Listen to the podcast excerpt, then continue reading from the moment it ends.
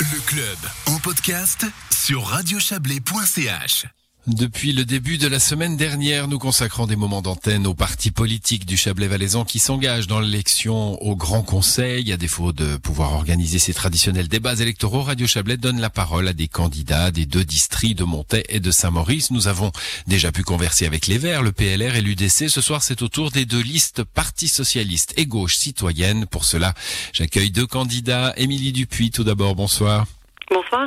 Vous venez de Massonger, vous êtes candidate à la députation dans ce district de Saint-Maurice. À Saint-Maurice, il y a sur votre liste trois candidats à la députation et deux à la suppléance. Et puis Guillaume Sonati qui est avec nous également. Bonsoir. Bonsoir. Vous êtes vous euh, Montaisan, candidat à la députation également dans le district de Montaix? Il y a huit candidats à la députation et sept à la suppléance sur votre liste pour ce district de Montaix. Voilà, bon, pas de député sortant avec nous ce soir, euh, mais on va quand même tirer un, petit bilan de la gauche euh, au Parlement cantonal valaisan. Guillaume Sonatis, il fallait noter quelques points sur lesquels le PS et ses alliés ont pu agir pendant cette législature. Qu'est-ce que vous me diriez? Alors disons que pour vous répondre, effectivement, le Parti socialiste et la gauche citoyenne a connu euh, plusieurs succès au Parlement cantonal qui ont vraiment permis d'améliorer les conditions de vie de la population valaisanne. Je vais prendre euh, trois exemples pour illustrer mes propos. Euh, L'exemple le plus significatif, c'est vraiment l'augmentation des subventionnements étatiques pour les primes maladie. Euh, le PS s'est battu euh, fortement pour, euh, pour augmenter euh, l'aide étatique. Ça a permis vraiment de soulager euh, le, pouvoir d'achat des familles et puis des, classes moyennes et populaires. Et puis au cours de cette nouvelle législature, on va continuer de pousser dans cette direction parce que on voit que les caisses maladies coûtent extrêmement cher pour les familles, pour les classes moyennes, et c'est fondamental que l'État puisse les aider au travers d'augmentation de subsides. Ça, c'est le premier élément. Autre élément, on voit que par notre intervention au Parlement, on a pu augmenter vraiment le personnel dans les EMS.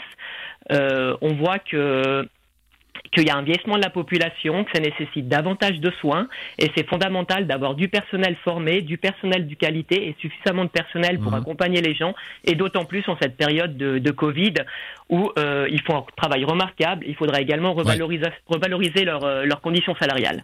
On va, on va, on va revenir à- au, au Covid très rapidement pour le dernier point, Gu- Guillaume Sonati. Et puis un, un point beaucoup plus régionaliste, et bien grâce à l'intervention de notre collègue Blaise Caron, on a pu maintenir la maternité à Aigle jusqu'à l'ouverture de l'hôpital Riviera-Chablais, et ça a évité que la dernière année, que les gens, par exemple, de la vallée d'Ier ou du Haut-Lac, euh, ont dû se, devaient se déplacer jusque Veu- à Vevey, et ont pu maintenir vraiment euh, la maternité à Aigle et se déplacer seulement à Aigle. Voilà. Bon, alors voilà pour un, un- un bilan rapide. Hein, c'est ce que je vous ai demandé, Guillaume Sonati. Donc, euh, euh, il y a eu d'autres choses évidemment en, quatre ans hein, pour tous les partis politiques. On, on voit. Alors, vous avez abordé déjà euh, le Covid 19. on va en parler évidemment. La santé est mise en avant dans vos deux programmes, ou en tout cas les tout ménages que j'ai sous les yeux, hein, qui est euh, ce que la plupart des électrices et des électeurs vont voir. Donc, euh, on va parler de cela. Émilie Dupuis. euh, alors, qu'est-ce que la crise nous dit de notre système de santé, cette crise pandémique que nous vivons, et comment l'améliorer Quelles sont les idées que vous avez Bah, au niveau de la crise, euh, on voit clairement que euh, c'est difficile de penser la santé globalement parce qu'il y a la santé euh, urgente qui est mise en avant maintenant, mais il y a aussi la santé de tous les jours. Et puis c'est vrai qu'avec la fermeture de, des espaces sportifs, il y a énormément de problèmes qui, qui sont liés à ça, auxquels on n'avait peut-être pas pensé euh, avant de tout fermer. Et puis euh, on a un peu peur de l'augmentation des primes, euh, qui est déjà un problème. Donc c'est vrai que nous, on propose de plafonner les primes à 10%, mais euh, il faudrait vraiment revoir le système de la base, parce qu'au bout d'un Mhm. moment, d'augmenter les subsides, c'est pas une solution à long terme. Ouais, justement, plafonner les, les primes à 10% du revenu des ménages avec euh, un système de primes. Hein, c'est ce qui se passe. euh, Exactement, de, oui. subsides, pardon, de subsides. Euh, c'est ce qui se passe actuellement euh, dans, dans les cantons euh, qui, qui soutiennent les, les ménages les, les, les plus fragiles. Euh, Guillaume Sonati, euh, alors il n'y a, y a pas de point euh, spécifiquement Covid-19 hein, dans votre dépliant, mais enfin dans un dépliant on met quelques points comme ça, euh, tout, tout n'est pas tout n'est pas réglé dans le dépliant évidemment. Euh, voilà, il y a, il y, a, il y, a, il y a cette question qui est passée au Parlement d'ailleurs assez récemment de la revalorisation des salaires euh, à l'intérieur de l'hôpital, à l'intérieur des métiers de la santé. Euh, est-ce qu'il y a, une possibilité de faire jouer cela pendant la législature qui s'annonce?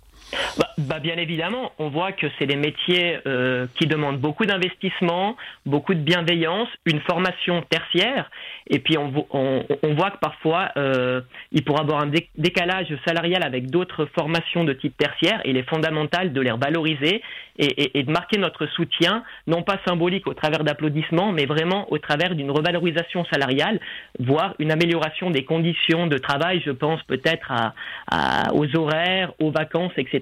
Mais il faut vraiment euh, que ça se matérialise par du concret et que le personnel soignant, à l'instar des personnels des structures de la petite enfance, on va aussi pousser dans cette direction-là, puisse euh, avoir des meilleures conditions salariales et, des meilleures conditions de travail. Émilie Dupuis, vous, êtes dans le milieu de la santé, je crois, hein, euh, professionnellement.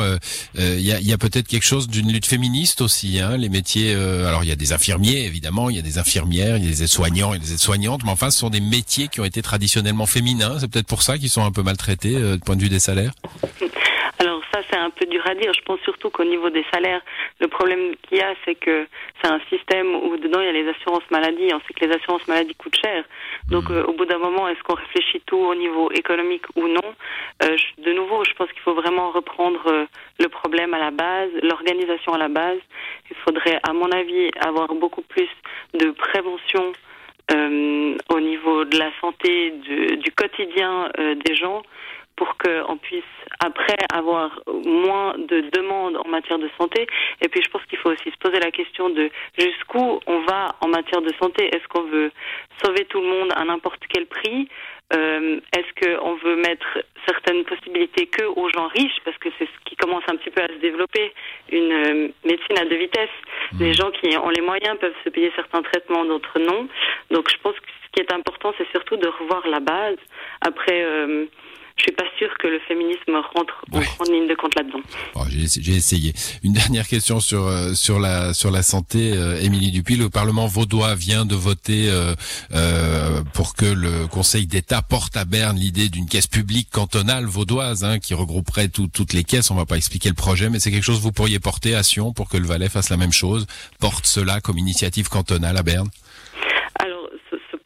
Pourrait être une solution. Après, ça dépend toujours les modalités. Mais euh, je pense que ce serait, ce serait en tout cas pas le seul point qu'il faut porter euh, pour que les choses s'améliorent.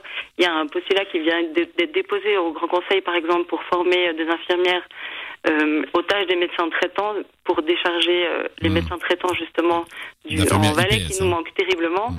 Donc c'est un nombre de points, plusieurs points comme ça qu'il faudrait porter ensemble pour avoir un meilleur système de santé. Ouais. On va quitter la santé. Euh, vous parlez tous les deux, hein, des deux côtés, euh, des deux districts. Vous parlez de la qualité de vie. Euh, Guillaume Sonati, dans les deux districts, on met en avant les structures d'accueil de l'enfance hein, pour permettre une meilleure conciliation vie professionnelle, vie familiale. quel levier au Parlement pour pour pousser à la création de places d'accueil? C'est bien de cela qu'il s'agit, alors que ces structures sont souvent communales.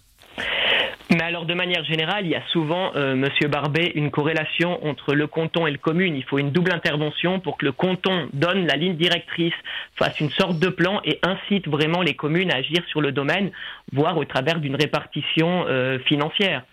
C'est à l'instar de beaucoup de mesures, c'est vraiment mmh. euh, une combinaison cantonale et communale qui font qu'on doit pousser dans cette direction-là, sauf d'autant plus que la normalité à l'heure actuelle, c'est les deux parents qui travaillent, euh, autant l'homme que la femme, et puis par conséquent, il faut garantir euh, suffisamment de place dans les structures d'accueil pour que les parents puissent exercer leur activité salariale. Hum, c'est aussi un point que vous mettez en avant, Émilie Dupuis, dans le district de Saint-Maurice. Il, y a pénurie, on en est où? A euh, pas mal de crèches. Après, au niveau des pouponneries, il n'y a que à Massanger et à Salvan, alors que euh, bah, les premières années de l'enfance et euh, les plus importantes. si on peut pas se mettre à disposition un temps de travail et un temps pour la famille, ça devient un peu compliqué. Et puis, les nouvelles crèches qui ont été ouvertes sont extrêmement vite remplies. Donc oui, il y a une.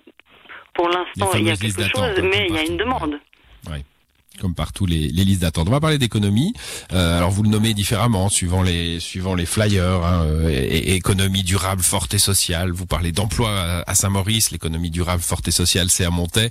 Euh, alors la crise, on, le sait, hein, va laisser des traces durables dans l'économie régionale. Comment on peut agir là-dessus euh, Vous parlez de soutenir les commerces de proximité, euh, Guillaume Sonati. Alors le le, le canton le, le, fait un peu. Les communes, certaines communes l'ont fait.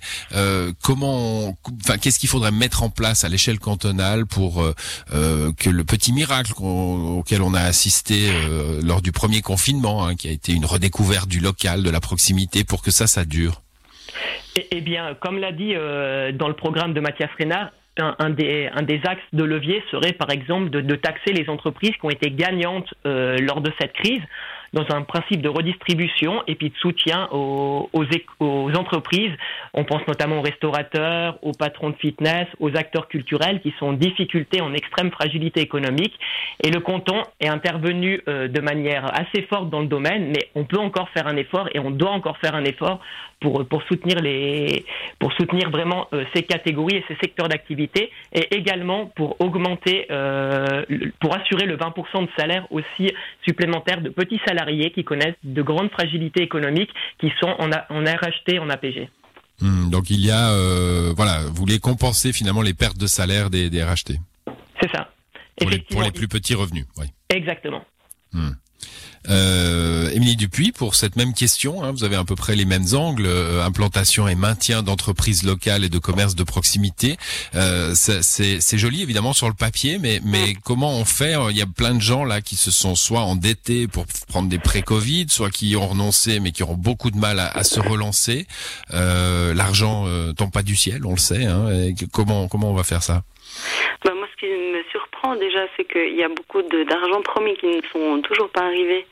Euh, à de nombreux petits commerçants. Mmh. Et euh, je pense que là, il y a des lourdeurs administratives qu'il faudrait vraiment revoir. C'est quelque chose qu'on peut tirer de cette crise. Après, en tout cas, au niveau du, du district de Saint-Maurice, c'est sûr que on va pas, on n'est pas dans une logique de, de, faire venir des grosses entreprises et d'essayer de, de, faire refleurir cette économie une fois que ça va repartir.